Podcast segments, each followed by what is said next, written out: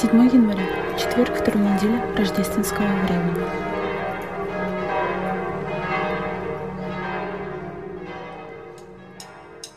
Я открываю сердце, дверь тебе.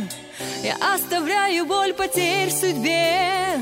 Пусть дождь любви омоет душу Свет исцеляющий так сердцу нужен.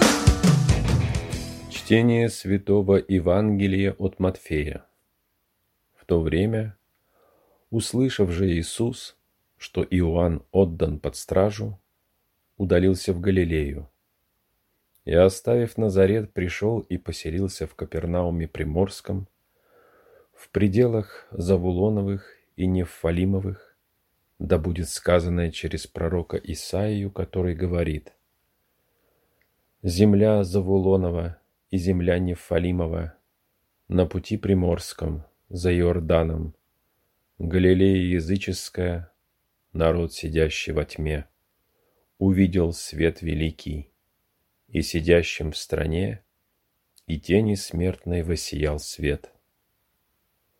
С того времени Иисус начал проповедовать и говорить, «Покайтесь, ибо приблизилось Царствие Небесное».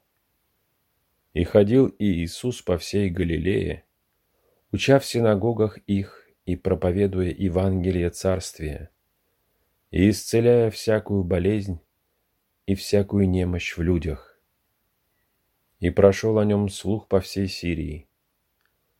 И приводили к нему всех немощных, одержимых различными болезнями и припадками, и бесноватых, и лунатиков, и расслабленных, и он исцелял их и следовало за ним множество народа из Галилеи, Десятиградия, и Иерусалима, и Иудеи, и из-за Иордана.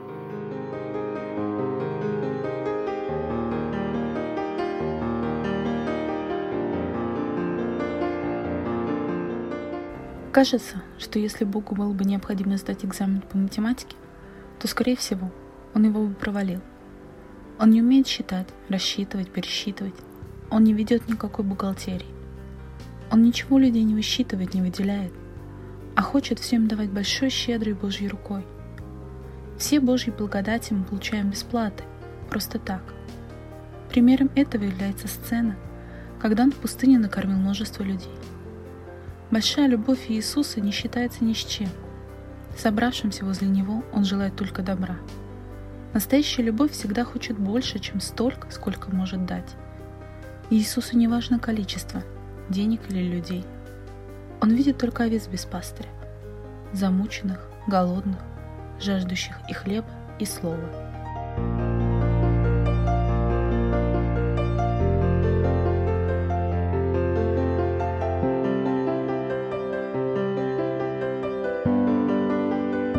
Слава Отцу и Сыну и Святому Духу, и ныне, и присно, и во веки веков. Аминь.